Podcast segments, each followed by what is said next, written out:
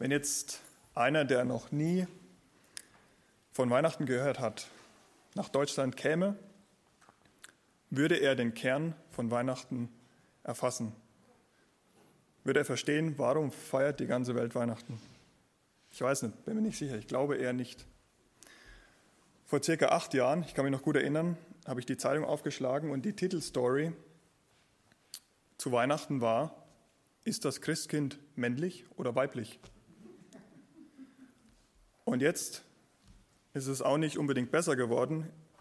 Jetzt habe ich mal in der Internetzeitung nachgeschaut und in diesen Tagen findet man eben zum Thema Weihnachten, wie heilig sind die drei Könige? Rassismusstreit am Ulmer Münster wegen der Krippefiguren. Oder Corona im Advent, Landshut eröffnet den Weihnachtsmarkt für Autos. Oder Weihnachtsbäume könnten dieses Jahr teurer werden. Oder was mir das Herz bricht, Geschenke von Eltern, die keiner braucht. Da war schon komisch fast zu sehen, wie eine, eine, eine Geschichte oder eine, ein Zeitungsartikel, wo eine Frau kommentiert hat, dass die, dass die Kirchen doch endlich nicht so viel Party feiern sollen an Weihnachten, sondern, sondern einfach mal ganz nüchtern die, die, die Weihnachtsgeschichte vorlesen sollten. Das schien, schien schon aus der Reihe getanzt zu sein. Und das zeigt irgendwie, worum geht es an Weihnachten wirklich? Worum geht es den Menschen heutzutage an Weihnachten? Oder was sollten wir als wichtig erachten? Wenn dieser Mensch jetzt zu dir kommen würde, würde er da den Kern von Weihnachten erfassen? Würde er merken, worum es geht, wirklich? Als Alternative zu den genannten Themen aus der Zeitung wollten wir, wollen wir uns heute einen sehr bekannten und kurzen Bibeltext anschauen. Und zwar in Lukas Kapitel 2, die Verse 1 bis 7. Schlag gerne auf oder ich habe sie auch angeworfen. Lukas Kapitel 2, die Verse 1 bis 7.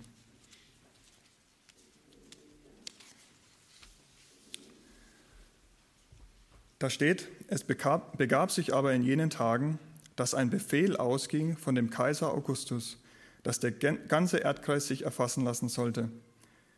Diese Erfassung war die erste und geschah, als Kyrenius Statthalter in Syrien war. Und es zogen alle aus, um sich erfassen zu lassen, jeder in seine eigene Stadt. Es ging aber auch Josef von Galiläa aus der Stadt Nazareth hinauf nach Judäa in die Stadt Davids, die Bethlehem heißt weil er aus dem Haus und Geschlecht Davids war, um sich erfassen zu lassen mit seiner Frau, mit Maria, seiner ihm angetrauten Frau, die schwanger war. Es geschah aber, während sie dort waren, da erfüllten sich die Tage, dass sie gebären sollte. Und sie gebar ihren Sohn, den Erstgeborenen, und wickelte ihn in Windeln und legte ihn in die Krippe, weil für sie kein Raum war in der Herberge. Wir wollen uns, wie schon angekündigt, an den Adventssonntagen mit der Frage beschäftigen, warum feiern wir überhaupt Weihnachten? Und an vier Sonntagen wirst du, die, wirst du Antworten auf diese Frage bekommen. Und heute an dem ersten Advent wollen wir die, der Frage nachgehen oder der Antwort, warum feiern wir Weihnachten? Gott steigt ab.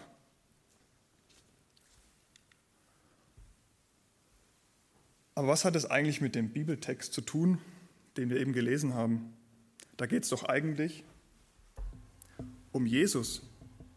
Und warum steigt da jemand ab? Das kam doch gar nicht in der Geschichte vor, könnte man sich jetzt fragen. Wir werden uns deshalb in den nächsten, nächsten Minuten damit beschäftigen, wie kann das sein? Ist Jesus Gott? Und wie steigt Jesus ab? Und noch viel wichtiger, warum steigt er überhaupt ab? Und ich hoffe, am Ende des Gottesdienstes werden diese Fragen beantwortet sein, weil Gottes Wort selber gibt uns die Antworten. Zurück zum Text, den wir gelesen haben. Den Text habt ihr sicherlich schon zigmal gehört. Entweder hier oder in der Kirche oder in der Schule oder bei euch daheim. Und ich denke, die meisten in Deutschland würden sagen, ja, den Text oder die Geschichte, die kenne ich. Aber es ist weit mehr als eine Erzählgeschichte. Und es ist weit mehr als auch nur ein Tatsachenbericht. Vielleicht denkst du dir, naja, da ist halt ein Kind geboren, das passiert doch tausendfach jeden Tag. Das stimmt, es ist nichts Außergewöhnliches, dass ein Kind geboren wird. Es ist vielleicht nicht mal außergewöhnlich oder das Außergewöhnlichste, dass ein Kind in einem Stall oder in einer Krippe geboren wird, in einer Höhle. Aber es ist außergewöhnlich, dass dieses Ereignis vor ca. 2000 Jahren dir und mir persönlich heute noch was zu sagen hat. Die Verse, die wir gelesen haben, die spielen sich ab in der Zeit, als die Israeliten noch von den Römern beherrscht waren. Und die Israeliten, die mussten sich demzufolge auch an die Gesetze der Römer halten, was auch bedeutete, dass sie Steuern zahlen mussten. Und um das sicherzustellen, gab es damals eben eine Volkszählung, dass eben alle äh, Menschen im Römischen Reich registriert werden. Alle Menschen mussten an ihren, zurück an ihren Herkunftsort, an die Stadt, in der sie geboren wurden, um sich in die Steuerlisten eintragen zu lassen. Und da Josef eben in Bethlehem geboren wurde, musste er mit seiner Frau Maria nach Bethlehem. Maria war bekanntlicherweise schwanger von Gott, nicht von Josef. Der Heilige Geist hatte sie auf übernatürliche Weise schwanger gemacht. Und genau in dieser Schwangerschaftszeit, gegen Ende hin, lesen wir, mussten sie zu dieser Zählung nach Bethlehem reisen. Und reisen ist tatsächlich das richtige Wort, weil es sind ungefähr 130 Kilometer Fußweg von Nazareth, wo Josef und Maria gewohnt haben, nach Bethlehem. Und Ihr wisst, ähm, damals gab es keine Autos, keine, nicht mal Fahrräder. Die hatten, mussten zu Fuß oder vielleicht mit einem Esel dorthin reisen. Wenn man jetzt sagt, ganz grob überschlagen, 20 Kilometer Fußmarsch am Tag, was denke ich ganz ordentlich ist, wären sie fünf, äh, sechs oder sieben Tage unterwegs gewesen. Und das mit einer hochschwangeren Frau.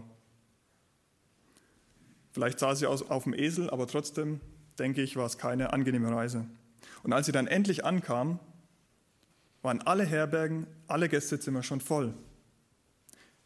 Stellt euch vor, jeder von euch müsste jetzt in den nächsten Tagen zu seiner Geburtsstadt hin.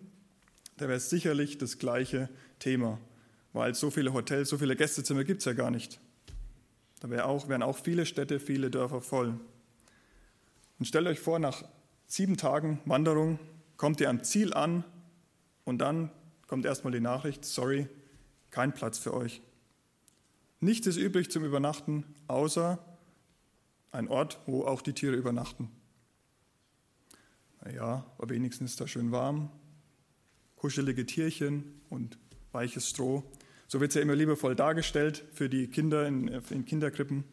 Aber ich denke, so einladen war es, denke ich, dann gar nicht. Also die, die Futterstellen, die ich kenne oder die Ställe, die, die riechen eher ein bisschen unangenehm. Ähm, und ich bin jetzt auch kein, kein Mediziner, aber ich denke, hygienisch gesehen ist es auch, gibt es bessere Orte, sagen wir so, um ein Kind zu gebären oder auch zu schlafen. Aber das war kein Zufall, dass es passierte, dass es so passierte.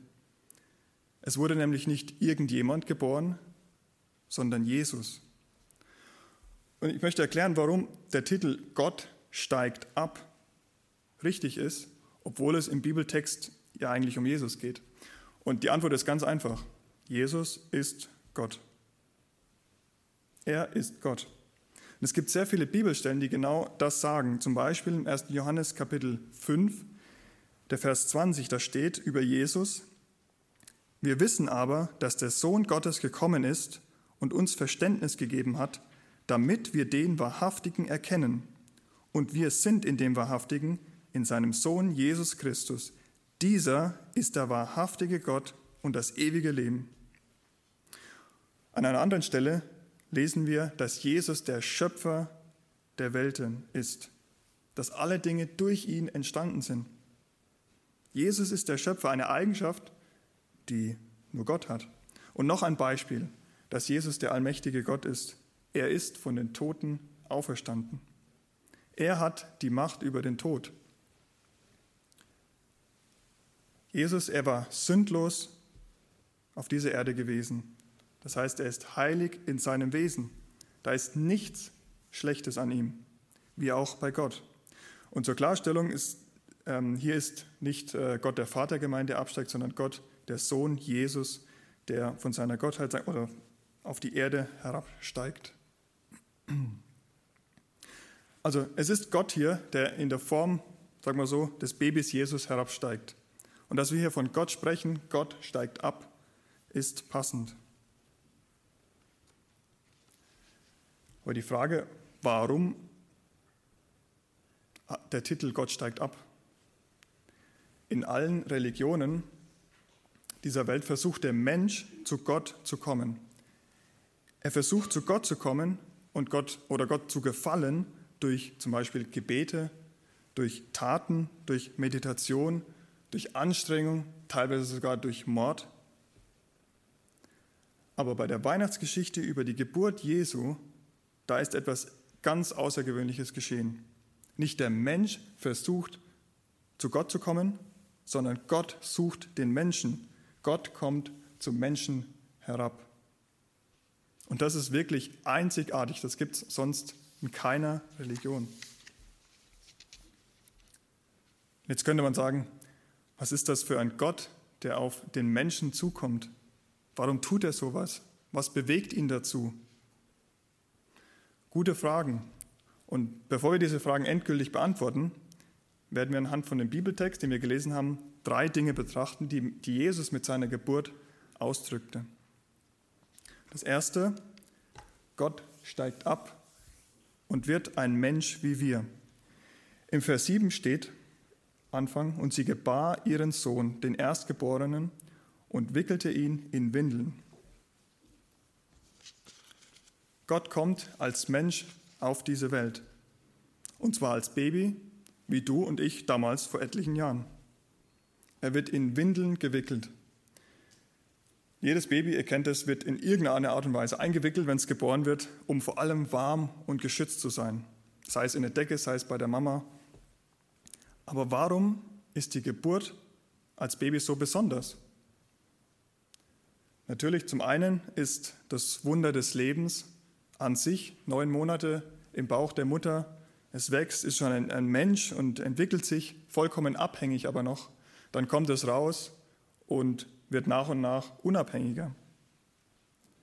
Aber nicht nur das, sondern das, das ist wirklich das erste Mal, wenn das Baby auf die Welt kommt, dass du es quasi, ich nenne es mal, als Gegenüber wahrnehmen kannst. Du kannst es spüren, du kannst es fühlen, du kannst es sehen. Natürlich ist es davor auch schon der Fall, dass es ein Mensch ist, aber jetzt ist es wirklich spürbar. Es ist ein Mensch wie ich. Es ist ein Baby, wie ich es mal war. Es atmet, es trinkt und auch noch andere Sachen, genauso wie ich es tat. Es ist ein Mensch wie ich. Und genau das ist das Besondere an Gott, an die Geburt Jesu. Gott steigt in die Welt ab und kommt zu uns als Mensch. Er wird geboren als Mensch. Und damit ist er ein Gegenüber von dir, ein Gegenüber von mir. Es ist ein Gott, der sehr nahe ist und der sehr nahbar ist. Das Zweite, was Gott mit seiner Geburt als Mensch in Bethlehem zeigen wollte oder ausdrückte, war, Gott steigt ab und wird ein Diener. Vers 7 im zweiten Teil heißt es, und legte ihn in die Krippe. Wie wir schon gehört haben, ist die Krippe eigentlich nichts unbedingt Idyllisches. Es ist ein Futtertrog für Tiere. Normalerweise würde man ein Baby in ein Bettchen oder in in der Wiege oder eine, ja, legen, aber doch nicht in einen Fressnapf von Eseln und Kühen. Er, der Ranghöchste der Welt, der Schöpfer der Erde, kommt nicht nur auf die Erde und wird zum Mensch, sondern er kommt auch noch niedriger quasi als ein Mensch an. Er wird auf der Welt empfangen, nicht wie ein König, sondern an einem dreckigen, stinkenden Ort, in einer Futterkrippe. Und diese Sache an sich ist so unglaublich. Der Schöpfer des Universums, wie wir es auch eingangs gehört haben, der Schöpfer von dir und mir, kommt auf die Erde zu seinen Geschöpfen und wird auf den Thron gesetzt, in ein goldenes Bettchen gelegt, nein, in eine Futterkrippe. Und diese Tatsache aus unserem Text, diesen Abbild, eine Vorausschau, wie es im Leben Jesu später dann auch war. Er war niedriger als ein normaler Mensch in dem Sinne, dass er ein Diener war. Sein ganzes Leben war geprägt davon, anderen Menschen zu dienen. Er diente zum Beispiel den Gesetzeshütern im Tempel, als er erst zwölf Jahre alt war, indem er mit ihnen diskutierte und zeigte oder ihnen aufzeigte, was die Wahrheit über Gott ist. Er diente seinen Jüngern und auch seinen Nachfolgern, indem er ihnen zeigte, wie und wer Gott ist. Ganz konkret hat er das auch getan, als er ihnen zum Beispiel die, die Füße wusch. Das war ein Zeichen des Dienens. Damals hatte das nur ein Diener gemacht. Er diente auch den Menschen, mit denen er in Kontakt kam, indem er ihnen von Gott erzählte. Er heilte kranke Menschen, er weckte Tote zum Leben als Zeichen, dass er Gott ist. Und er sorgte sich auch um ihre Seelen. Er hörte ihnen zu und zeigte, wie man innerlich wirklich frei und froh werden kann. Und natürlich den größten Dienst gab er am Ende seines Lebens, als er am Kreuz starb für die Sünde der Menschheit. Also ein Leben geprägt vom Dienst, das schon als Baby in der Krippe anfing und das als König der Welt, als König aller Menschen. In Markus Kapitel 10, Vers 45 wird dies deutlich. Dort heißt es nämlich über Jesus im ersten Teil des Verses, denn auch der Sohn des Menschen, Jesus, ist nicht gekommen, um sich dienen zu lassen, sondern um zu dienen. Das heißt, Gott steigt herab um etwas für mich zu tun. Er kam nicht auch einfach auf die Erde aus Jux und Dollerei, sondern er verfolgte ein Ziel. Gott steigt ab und wird ein Diener. Ein dritter Aspekt des Herabsteigens Gottes. Gott steigt ab und wird ein Ausgestoßener. Vers 7 am Ende heißt es, weil für sie kein Platz, kein Raum war in der Herberge. Josef und Maria waren ja unterwegs nach Bethlehem und mussten da einige Zeit verbringen. In den Hotels, Gasthäusern, in den Herbergen haben wir gehört, war kein Platz mehr. Man könnte jetzt sagen, ja, ja, es ist zwar eine außergewöhnliche Geschichte, dass ein Baby in einem Stall oder in einer Höhle geboren wurde, aber ist es nicht folgerichtig oder logisch? Wo hätten sie sonst hingehen sollen? Alle Herbergen waren noch voll. Ja, stell dir vor, du bist mit einer hochschwangeren Frau unterwegs oder du bist die hochschwangere Frau und du gehst von Tür zu Tür, um herauszufinden, gibt es da noch einen Platz, wo wir schlafen können, wo wir dann in nächster Zeit das Kind gebären können. Und da wäre meine erwartungsvolle Haltung oder Hoffnung, dass wenn nichts frei ist, dass jemand vielleicht äh, aus Mitleid, sagen wir so, mir seinen Raum anbietet. So sagt, ja, nehmt hier, ihr braucht es viel dringender als ich. Aber zu sagen, sorry, ihr seid auf euch alleine gestellt, ihr könnt dort bleiben, wo die Tiere übernachten, das ist okay, aber sonst ist leider nichts frei. Das hätte ich jetzt oder würde ich nicht erwarten. Und was noch viel einschneidender dabei ist, es war ja nicht nur irgendein Baby, das dann auf die Welt kam. Es ist Gott, er, der alle Macht hat, die physikalischen Gesetze einfach mal auszuhebeln, dieser müsste doch eigentlich als König kommen. Aber dieser Gott kommt in die Welt, wird Mensch und wird in, eine Futterkrippe, in einer Futterkrippe empfangen. Und nicht nur das, er liegt da, weil niemand Platz hatte oder niemand einen Platz für ihn frei hatte oder für seine Mutter und für seinen Vater. Entschuldigung, für Maria und Josef. Es war kein Raum. Sie waren in, in Bethlehem sozusagen ausgestoßen. Und wie auch diese Krippe ist dieses Detail seiner Geburt ein Abbild oder ein, beziehungsweise ein Hinweis dafür, wie sein Leben auch auf dieser Erde danach aussehen würde. Als er erwachsen war und seinen Dienst in dieser Welt begann, da war er von Anfang an ein Ausgestoßener. Er wurde nicht akzeptiert, er wurde sogar gehasst. Und natürlich, einzelne Menschen, die hatten ihn natürlich schon lieb, seine Jünger zum Beispiel, oder die Menschen, die geheilt wurden, oder die Menschen, die seine Botschaft verstanden.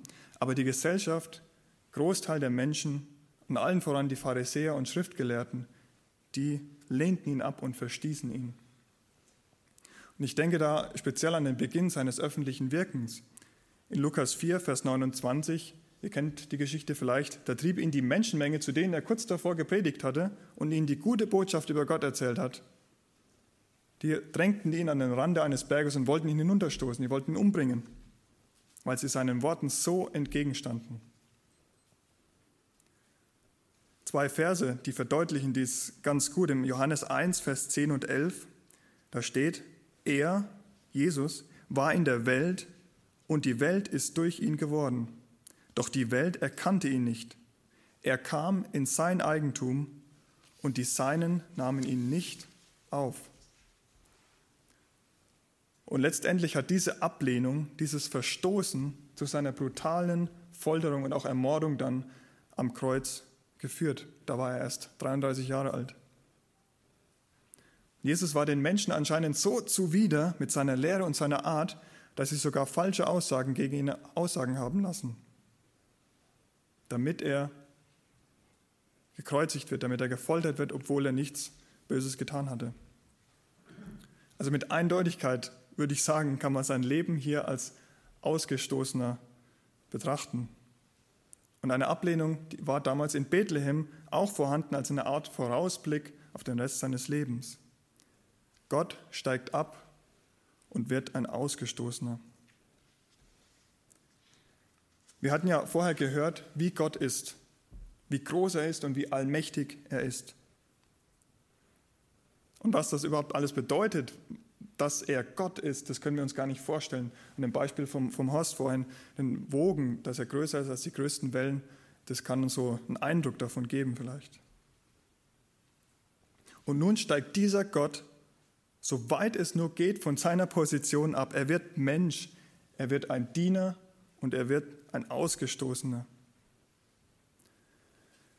Man hört manchmal von, von Menschen in hoher Position oder Politikern, die ähm, mal einen Tag oder für ein paar Stunden ähm, zum Beispiel für Obdachlose äh, Essen ausgeben oder zum Beispiel an, sich an einem Bau von, einem, von der gemeinnützigen Organisation beteiligen. Aber das sind kurzfristige Einsätze, an denen die Position ja nicht wirklich gewechselt wird. Aber Jesus als Gott, als Schöpfer des Universums, der kann niedriger gar nicht sinken. Jetzt fragst du dich vielleicht auch zu Recht, aber warum tut Gott sich so etwas an? Wenn Jesus Gott ist, wieso ist er, wird er nicht einfach als König geboren? Er hätte Prinz sein sollen.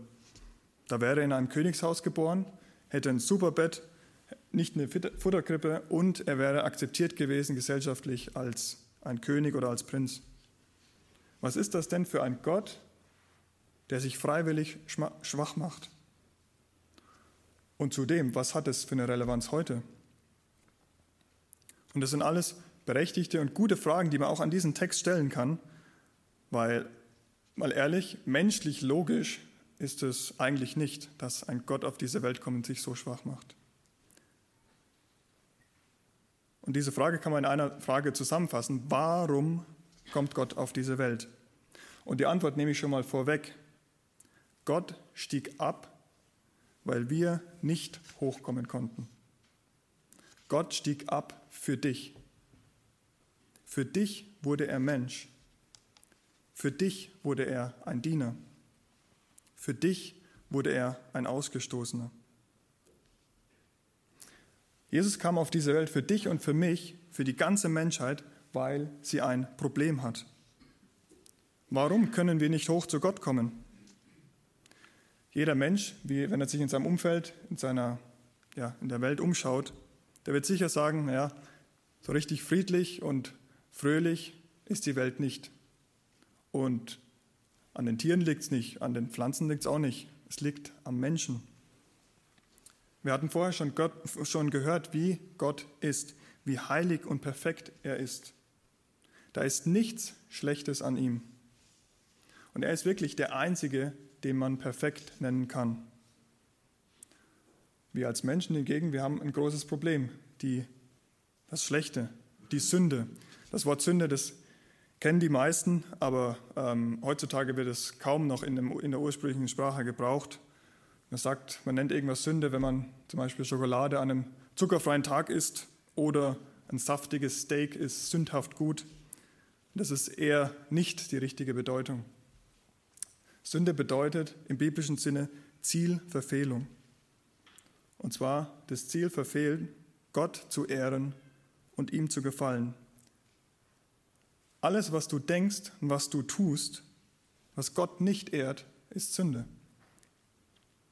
Und ganz konkret, sagt die Bibel, kann das sein Hass, Neid, Ehebruch, Mord, Habsucht, Stehlen, Lügen, Egoismus und vieles mehr. Das sind Dinge, die gegen das Wesen Gottes gehen. Das sind Dinge, die Gott nicht ist. Und deswegen, wenn wir sie tun, ehren wir Gott nicht. Kannst du dich in einem oder mehrere dieser Dinge wiederfinden? In der Bibel steht ganz klar in Römer 3, Vers 23, denn alle haben gesündigt und verfehlen die Herrlichkeit, die, die sie vor Gott haben sollten. Ich bin mir sicher, du hast dich in dieser Auflistung wiedergefunden, im einen oder anderen Punkt. Das lässt sich zusammenfassen, indem er sagt, ich habe Gott bewusst oder unbewusst abgelehnt. Und die Auswirkung davon ist relativ simpel. Auf der einen Seite, Gott ist heilig und perfekt. Auf der anderen Seite, ich bin nicht heilig und nicht perfekt. Ich kann nicht zu ihm kommen. Ich kann nicht in seine Nähe kommen. Beispiel des Sicherheitsscanners am Flughafen kann man es ein bisschen verdeutlichen. Mit einem Metallstück am Körper, wie zum Beispiel am Gürtel, kommst du nicht durch. Da wird es piepen. Erst wenn du alle Metallstücke in deinem Körper abgelegt hast, kommst du durch. Aber was ist, wenn du Metall, Metallstücke in deinem Körper hast? Das Metall, die, die Sünde, die haftet an dir und an mir, aber vor allem in mir. Die bekommen wir nicht los. Wir können nicht zu Gott kommen, denn alle haben gesündigt und verfehlen die Herrlichkeit Gottes. Und viele Menschen versuchen seit Jahrtausenden, diesem Gott nahezukommen. Viele mühen sich ab, setzen ihr ganzes Leben darauf ein, anderen Gutes zu tun. Viele mühen sich ab, um die eigenen Unzulänglichkeiten und Sünden zu bekämpfen. Viele mühen sich ab, um in einer Religion die Pflichten zu erfüllen. Aber alle haben das gleiche Endresultat. Sie kommen dem Gott kein Stückchen näher. Du kommst nicht hoch zu Gott. Stellt euch mal folgendes Bild vor. Du bist auf der Erde und willst hoch zu Gott gelangen, der, mal angenommen, hier irgendwo an der Decke ist. Du versuchst es, du gibst dir Mühe, anderen nicht zur Last zu fallen, du kümmerst dich um deine Sachen, arbeitest hart. Dir ist Gott in dem Sinne nicht egal, gehst auch regelmäßig zu Gottesdiensten, immerhin sind zweimal im Jahr auch regelmäßig. Du kümmerst dich um deine Sachen gehst niemanden auf den Senkel, wie man so schön sagt. Dann bist du vielleicht mal auf Stufe 1. wenn du jetzt noch proaktiv auf den anderen Menschen Gutes tust, da kommst du vielleicht auf die imaginäre Stufe 2. Da bin ich doch Gott schon näher. Und wenn das ein Leben lang so geht, wenn du das 80 Jahre so lang machst, dann kommst du auf Stufe 4 an. Das ist fast ganz oben. Da kann Gott mich doch nicht ablehnen. Was ist, wenn es bildlich gesprochen die eigentliche Lage ganz anders aussieht? So. Wenn es keine fünf oder vier Stufen sind, sondern 2000 und zwischendrin sogar noch ein riesiger Spalt ist, dann scheinen doch die ganzen Anstrengungen, die du in diesem Leben tust, mit dem Ziel, Gott näher zu kommen, völlig nichtig und sinnlos. Denn, wie wir es gehört haben, es haben alle gesündigt und erlangen die Herrlichkeit Gottes nicht. Da kannst du noch so fromm leben, da kannst du noch so stark versuchen und es noch so gut meinen, Gutes zu tun, auch die Gebote Gottes zu erfüllen, es wird dir nie gelingen. Aber vor allem wirst du die Sünden, die du in der Vergangenheit getan hast, nicht auslöschen können. Diese liegen immer noch zwischen dir und Gott. Wie ist es, wie ist es bei dir? Bist du jemand, der sich nach oben arbeiten will, zu Gott? Oder bist du jemand, der bewusst sagt, ja, Gott ist mir egal? Egal wo du stehst, ist eine schwerwiegende Sache, die hier, die hier Gottes Wort uns sagt. Davon sind alle Menschen betroffen. Du, ich, jeder hier im Saal, jeder in dieser Welt. Aber wenn es doch so eindeutig ist, wieso probieren wir es dann? Dann braucht man doch nicht weiter darüber nachdenken, oder? Und da kommt die Aussage von vorhin ins Spiel. Gott steigt ab für dich. Es gibt eine Lösung und die heißt Jesus. Wir hatten uns äh, einen Teil eines Bibelverses angeschaut beim Thema Jesus als Diener, Markus 10, Vers 45, und der ganze Vers, der lautet so, denn auch der Sohn des Menschen, Jesus, ist nicht gekommen, um sich dienen zu lassen, sondern um zu dienen und sein Leben zu geben als Lösegeld für viele. Jesus kam auf diese Erde, um zu dienen. Er wurde vor ca. 2000 Jahren in Bethlehem geboren, um sein Leben zu geben. Und er wurde letztendlich geboren, um zu sterben, um sein Leben zu geben als Lösegeld für viele. Und diese List, äh, die Sünde, die lastete so stark auf uns, wir konnten uns, könnten uns niemals davon befreien. Und in diesem Vers benutzt er diesen Vergleich vom Loskaufen, also vom Lösegeld. Unser Schuldenberg, der war so groß, die Leiter so lang, die wir vorhin gesehen haben. Es hilft nur ein Loslösen von dieser Schuld, ein Loskaufen. Und genau das hat Jesus auf dieser Erde getan. Er war sündlos, er war perfekt, denn er war ja Gott. Und er hat diesen großen Schuldenberg von dir und mir auf sich genommen, deinen und meinen Schuldenberg. Und dafür musste er sterben, dafür musste sein Blut fließen. Das tat Jesus am Kreuz von Golgatha. Dort wurde er hingerichtet von denen, die ihn hassten. Aber nicht nur das, er nahm durch seinen Tod all das Böse, was du und ich jemals getan haben, was wir tun werden heute und was wir tun werden morgen. Das Ziel war, dass du und ich wieder zu ihm kommen können, in seine Nähe. Und das nicht nur hier auf Erden, sondern auch in der Ewigkeit, nach dem Tod, dass wir mit ihm zusammen sein können. Und genau das ist damit gemeint mit der Aussage, Gott steigt ab für dich. Deshalb kam Gott freiwillig in diese Welt. Und deshalb wurde Gott schwach. Deshalb wurde er in Bethlehem auch unter diesen ungewöhnlichen Umständen geboren. Deshalb hat das Relevanz heute, deshalb hat es, hat es Relevanz auch für dich. Aber es ist ein Geschenk Gottes. Es ist ein Geschenk Jesu an uns. Und genauso wie mit einem Geschenk kann man, gibt es zwei Optionen, entweder annehmen oder ablehnen. Du kannst dieses Geschenk annehmen oder ablehnen.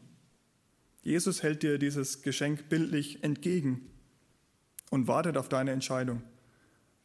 Und wenn du keine Entscheidung triffst oder sagst, treffe ich später, ist das auch ein Nein. Und wie entscheidest du dich? Hast du dieses Geschenk vielleicht schon angenommen? Hast du schon Ja zu Jesus gesagt? Wenn nicht, dann nutze diese Gelegenheit heute, triff eine Entscheidung für Jesus heute und vertage diese nicht. Jeder von euch muss eine Entscheidung treffen. Viele haben es sicherlich schon getroffen. Aber auch egal, ob du ein Leben lang in diese Gemeinde schon kommst, egal ob du Jesus lieb hast, egal ob du Jesus ablehnst, diese Entscheidung muss jeder Mensch in seinem Leben treffen. Und wenn du noch Fragen dazu hast oder da noch nachbohren willst, dann geh gerne auf jemanden zu, der hier in der Gemeinde ist, der mit Jesus lebt und stelle diese Fragen. Warte nicht Schiebe diese Entscheidung nicht auf. Aus dem gelesenen Bibeltext, da wird klar, Gott steigt ab und wird ein Mensch, er wird ein Diener, wird ein Ausgestoßener. Aber auch, Gott steigt ab, weil er das so will, weil er das so wollte. Gott stieg ab, weil er die Menschheit liebte und Gott stieg ab, weil er dich so liebte. Gott stieg ab für dich. Und genau deshalb feiern wir Weihnachten. Amen. Zum Abschluss möchte ich noch beten. Wer kann, der möge wieder dazu aufstehen.